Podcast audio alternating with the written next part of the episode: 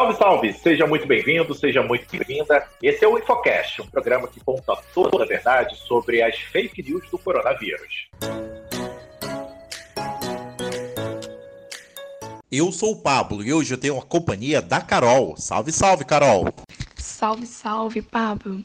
Essa semana, uma notícia viralizou nas redes sociais e alcançou mais de 19 mil compartilhamentos só no Facebook. O título dessa notícia é o seguinte: Ivermectina elimina 97% dos vírus dentro de células em 48 horas. Essa informação foi vinculada em uma fala do infectologista Fernando Suassuna.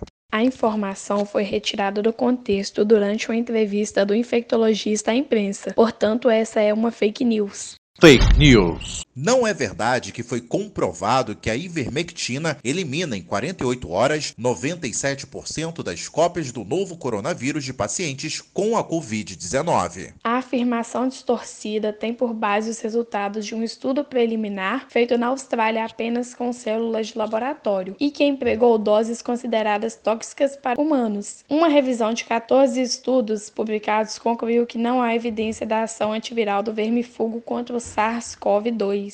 A ivermectina é autorizada para tratar verminoses e infestação de ácaro, piolho e outros insetos. A agência reguladora americana ressaltou que a ivermectina não deve ser usada para tratar Covid-19 por ainda não obter resultados favoráveis. O antiparasitário também não é recomendado pela Anvisa, nem pela Agência da União Europeia, nem a Organização Mundial da Saúde, nem a Merck, que é a fabricante do medicamento, recomendam o remédio para tratar a infecção pelo novo coronavírus.